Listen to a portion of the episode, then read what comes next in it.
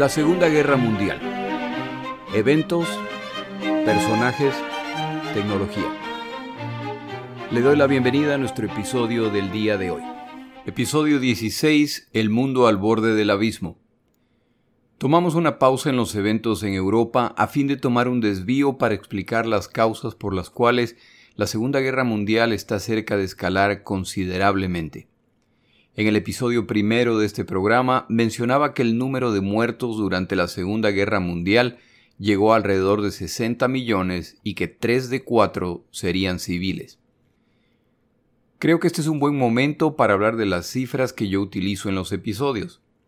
En un evento tan complejo y en tantos frentes, el contabilizar los detalles es complicado y las cifras finales varían muchísimo. En el caso de la cifra de muertes durante esta guerra, yo he visto cifras desde 40 millones hasta 100 millones. Es decir, la variación es significativa y si ese es el caso con las cifras totales, tanto más en los eventos individuales. Yo procuro utilizar cifras conservadoras mencionadas por autores a los que yo respeto. Si en la Segunda Guerra Mundial van a morir aproximadamente 60 millones de personas, y hasta el momento de los eventos descritos en el episodio anterior, cuando ya se cumple un año desde el inicio de la guerra, el número de muertos en todas las campañas mencionadas se acerca aproximadamente al medio millón, eso quiere decir que en los años siguientes la cantidad de muertos se incrementará significativamente, así como el número de países involucrados. En realidad, la cifra de muertos es mucho más alta para el momento de los eventos que estamos cubriendo. Una vez que se sumen los muertos en China y se contabilicen los civiles que ya están siendo asesinados en Polonia, las cifras se dispararán. No es posible hablar de las razones para la existencia de la Segunda Guerra Mundial sin hablar de la Primera Guerra Mundial. De hecho, hay autores que consideran que el periodo entre la Primera y la Segunda Guerra Mundiales no fue más que un largo armisticio parte de la misma guerra. La Primera Guerra Mundial se pelea entre 1914 y 1918 y una de las expectativas de los combatientes, de hecho de la comunidad internacional, es que esta es una guerra para acabar con todas las guerras. Por supuesto, esto asume que la causa de todas las guerras es Alemania, y por lo tanto deben ser severamente castigados y limitados para evitar que se vuelvan a levantar. A fin de lograr esto se les impone condiciones durísimas de las que en algún momento hablaremos. Para colmo, en 1918 se produce la pandemia de la influenza española, una pandemia que mató, de acuerdo a estimaciones conservadores, más de 40 millones de personas a nivel global. Como este episodio se graba en el año 2020, no es tan difícil imaginar el trauma social y el impacto económico global que causó este evento. Confiamos en que la pérdida humana en el año 2020 como resultado del COVID-19 no será así de grande. Hasta el momento de la grabación de este episodio hay más de 6 millones y medio de infectados y cerca de 400 mil muertos a nivel global. Hagamos nuestra parte durante esta crisis Disfrutemos el tiempo en familia.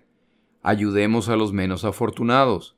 Mantengámonos en contacto con los aislados y no perdamos la esperanza que en su momento celebraremos el final de esta crisis. En mi cuenta de Twitter y Facebook pongo un par de documentales respecto a esta pandemia. A propósito, me sorprendió dónde aparentemente se inició esta plaga. Tras la Primera Guerra Mundial, la cual se estima causó 17 millones de muertos, seguida por una pandemia que causó 40 millones más, el mundo está agotado y todos confían que vienen muchos años de paz. Este episodio relata los eventos entre guerras y las posiciones que están tomando los futuros participantes y víctimas. Lo haremos detallando los eventos en los distintos continentes. Empezamos con el continente europeo.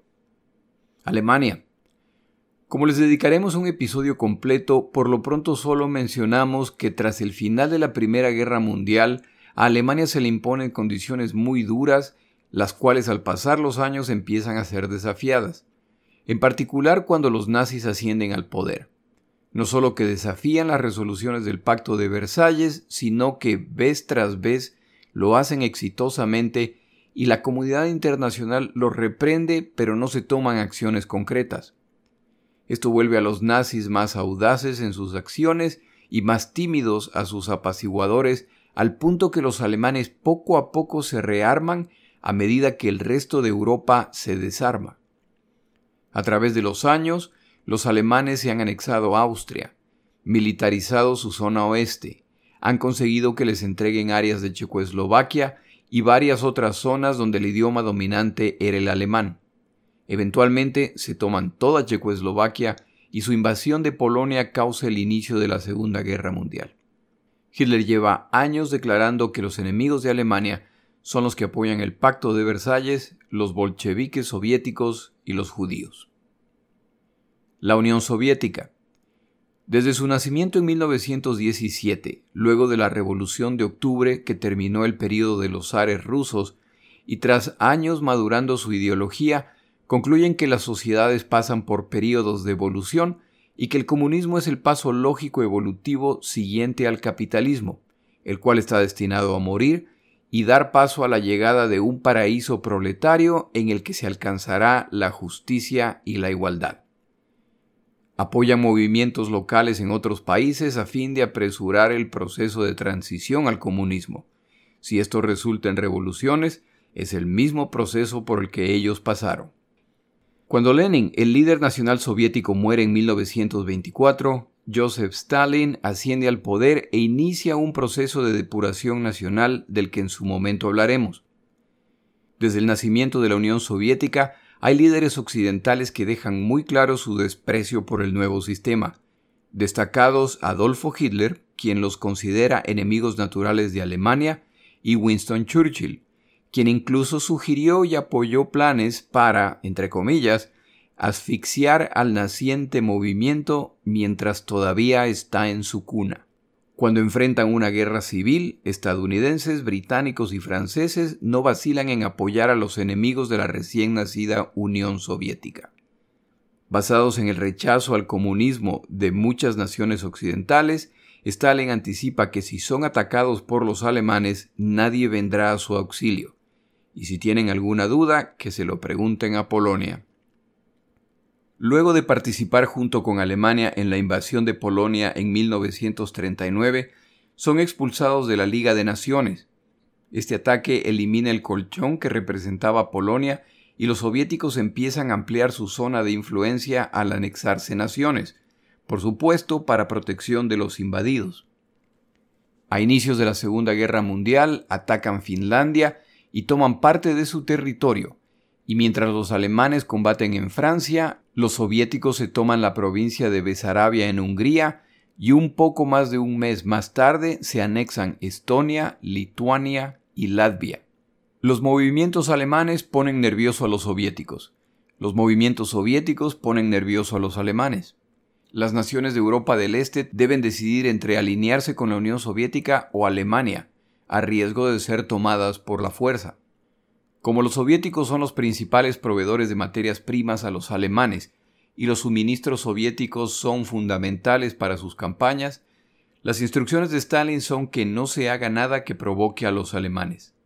La creciente necesidad alemana de combustible, metales y suministros que los soviéticos poseen en abundancia los convierte en proveedores ideales y los alemanes serían tontos al dañar la relación con los soviéticos. Italia. Para el inicio de la Segunda Guerra Mundial, Benito Mussolini lleva 17 años como líder italiano. Poco antes del inicio de la Segunda Guerra Mundial, firma el Pacto de Hierro con Hitler, al que más tarde se añadirá Japón. Sueña con resucitar la grandeza del Imperio Romano y esta alianza es la oportunidad ideal, excepto que Adolfo Hitler no deja la menor duda de quién está al mando de esta alianza, y si Mussolini quiere más respeto de su aliado, tiene que mostrar su valía en el campo de batalla. Mussolini y los italianos, a diferencia de Hitler y los alemanes, sentían mucho menos entusiasmo por el derramamiento de sangre, en particular la propia, y cuando el momento de combatir llegaba, Usualmente estaban casi listos, pero no exactamente, por lo que Hitler procede sin ellos. luego de la debacle italiana en Europa, cuando atacan a Francia, cuando ya había sido derrotada por Alemania, y aún así no les va particularmente bien, Mussolini continúa sus propias campañas para expandir su territorio en Europa y África. Los Balcanes y el norte de África ofrecen oportunidades interesantes y en vista de la grave situación de los británicos, han decidido posicionarse en África para adueñarse de las colonias británicas en este continente a fin de dominar el Mediterráneo, el cual, como explicaremos en los episodios siguientes, está a punto de volverse crítico para los británicos. Francia. Como se recordará, Francia ha sido derrotada, pero a diferencia del resto de naciones conquistadas, Hitler ha ocupado solo parte de su territorio. Un gobierno títere aprobado por Hitler está a cargo de las colonias francesas en África y en Asia. La derrota francesa ha traído mucha amargura, particularmente contra Gran Bretaña, y queda pendiente la pregunta de cómo recibirán los franceses a los británicos y franceses libres cuando lleguen a las colonias francesas como liberadores o como enemigos. El tiempo lo dirá. Por otro lado, los japoneses les han comunicado a los franceses que necesitan libre movimiento en su colonia en China y exigen que los franceses bloqueen el acceso por tierra a China. Pronto llegará un equipo japonés a verificar que esto se ha completado. La zona asiática. Desde inicios del siglo XX, Japón empieza a expandir su territorio para acceder a las materias primas necesarias para apoyar su economía nacional, que ha crecido exitosamente por algunas décadas. Como las islas carecen de muchos recursos, necesitan añadir territorios.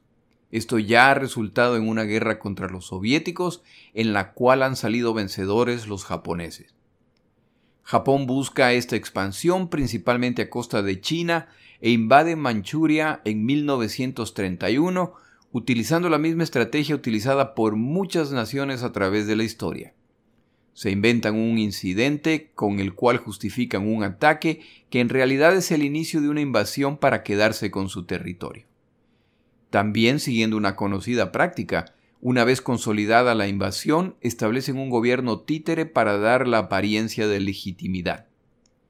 Como China en este momento de la historia está dividida y múltiples líderes aspiran al liderazgo nacional, esto facilita el ingreso japonés. Sin embargo, los chinos nunca dejarán de luchar contra los japoneses. En el proceso de esta invasión se empieza a volver evidente el dominio de las fuerzas militares japonesas sobre las autoridades civiles, lo que en más de una ocasión resulta en la ampliación del conflicto. Poco a poco los japoneses tomarán más y más territorio chino. El acceso a la riqueza natural de la zona reduce su dependencia de los Estados Unidos, su principal proveedor de recursos básicos. En 1932, la comunidad internacional, principalmente los europeos, ya que los estadounidenses han decidido autoexcluirse, a través de la Liga de Naciones rechazan las acciones japonesas en China. Aunque hay que mencionar a los chinos en la protesta, su preocupación está claramente dirigida a las múltiples colonias que los europeos poseen en la zona y que son potencialmente amenazadas por los planes expansionistas japoneses. Esto hace más difícil explicar a los japoneses por qué ellos deben abandonar sus intentos colonizadores cuando los europeos llevan siglos utilizando esta práctica. Incluso los Estados Unidos de América hace no muchos años han tomado posesión de las Filipinas, Guam y Hawái al derrotar a los españoles en una guerra. Al no poder llegar a un acuerdo o a la aceptación internacional de su conquista, Japón se retira de la ya agonizante Liga de Naciones. Para 1937, Japón lanza un ataque masivo en el norte y este de China, y esto resulta en uno de los teatros militares más sangrientos de la Segunda Guerra Mundial. De hecho, hay historiadores que afirman que la Segunda Guerra Mundial empezó en realidad en 1932 con el ataque japonés a China. Esta zona añadirá millones de muertos al conteo final. La incapacidad de la Liga de Naciones de detener actos de agresión a nivel internacional se ha vuelto evidente y esto no será ignorado por quienes buscan expandir su territorio o saldar viejas disputas. En su momento, los japoneses, italianos y alemanes formarán un eje conjunto para enfrentar amenazas a sus intereses. Nueva Zelanda, Australia e India participan en la Segunda Guerra Mundial desde el principio por ser parte de la comunidad de territorios independientes británicos. En el continente americano, Canadá participa en la Segunda Guerra Mundial desde el inicio por ser parte de la comunidad de territorios independientes asociados con el Imperio Británico. Los Estados Unidos de América se han consolidado como poder global tras añadir territorios como resultado de su guerra con España a finales del siglo XIX y tras su participación en la Primera Guerra Mundial, la que aunque breve ayudó a inclinar la balanza a favor de los aliados. La decisión a nivel local, sin embargo, es centrarse en sí mismos y movimientos pro aislamiento ganan poder y por muchos años seguirán añadiendo legislación destinada a separarlos del mundo y poner significativas restricciones para evitar involucrarse en guerras a menos que sean atacados.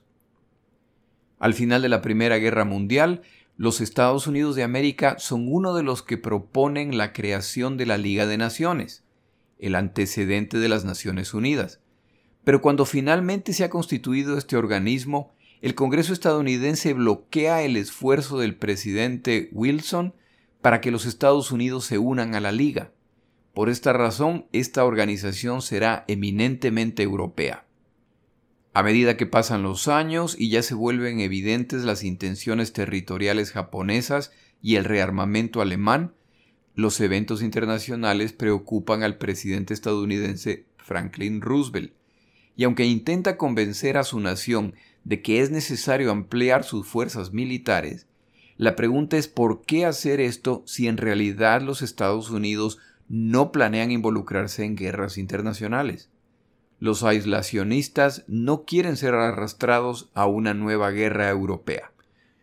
Una vez que se inicia la guerra en Europa con la invasión de Polonia y ante las rápidas y contundentes derrotas de todos los que se oponen a los alemanes, el apetito por intervenir desciende aún más.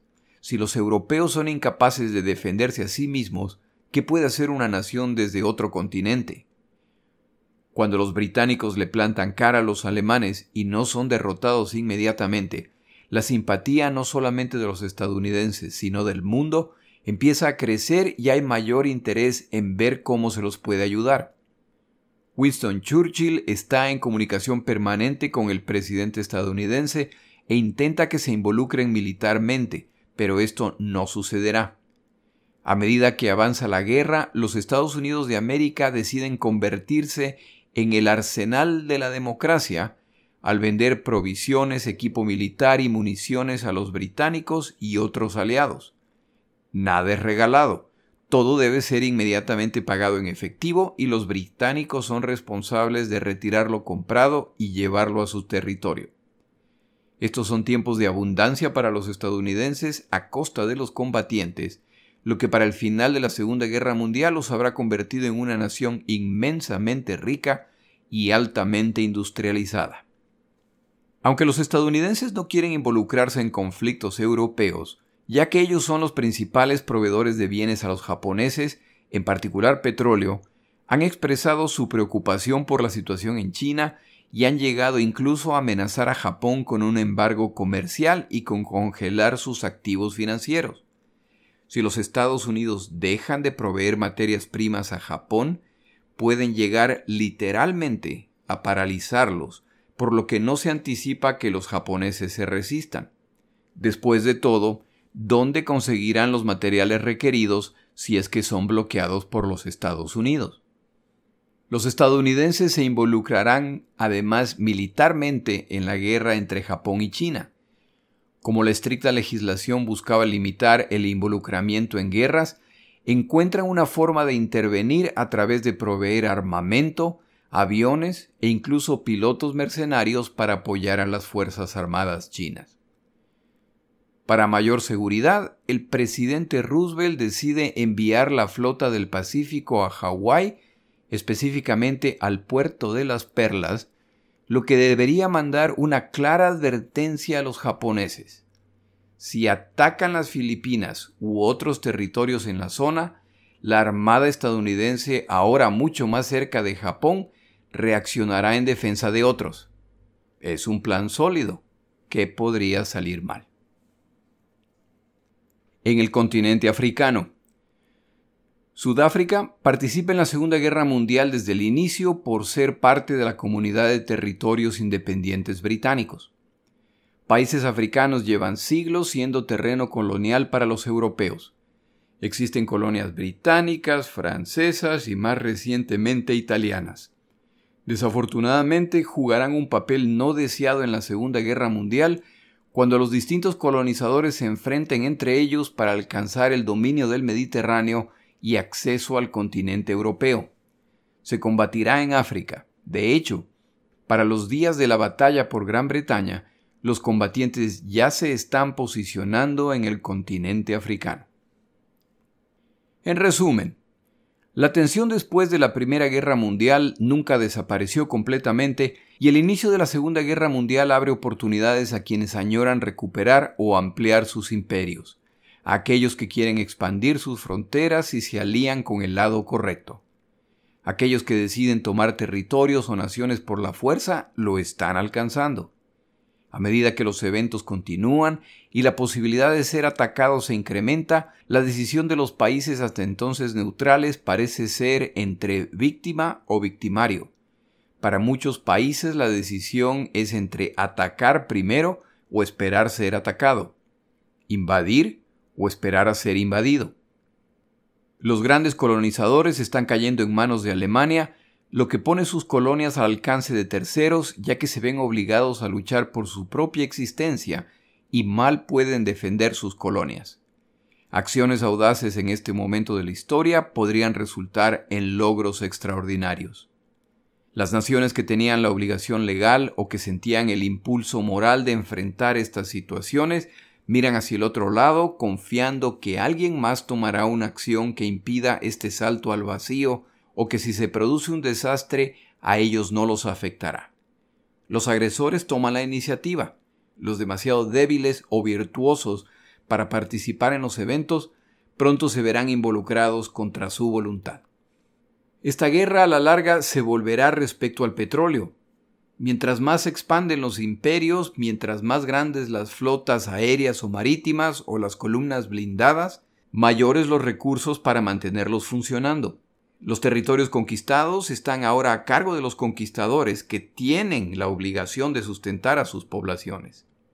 Yo invito a los oyentes a que busquen un mapa del planeta y noten las conexiones entre África y Europa, los Balcanes y el Mediterráneo.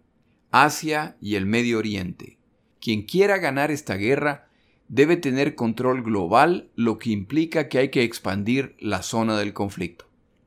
Los británicos, que pelean solos contra los alemanes, tienen que buscar una forma de regresar a Europa y Francia no es una opción.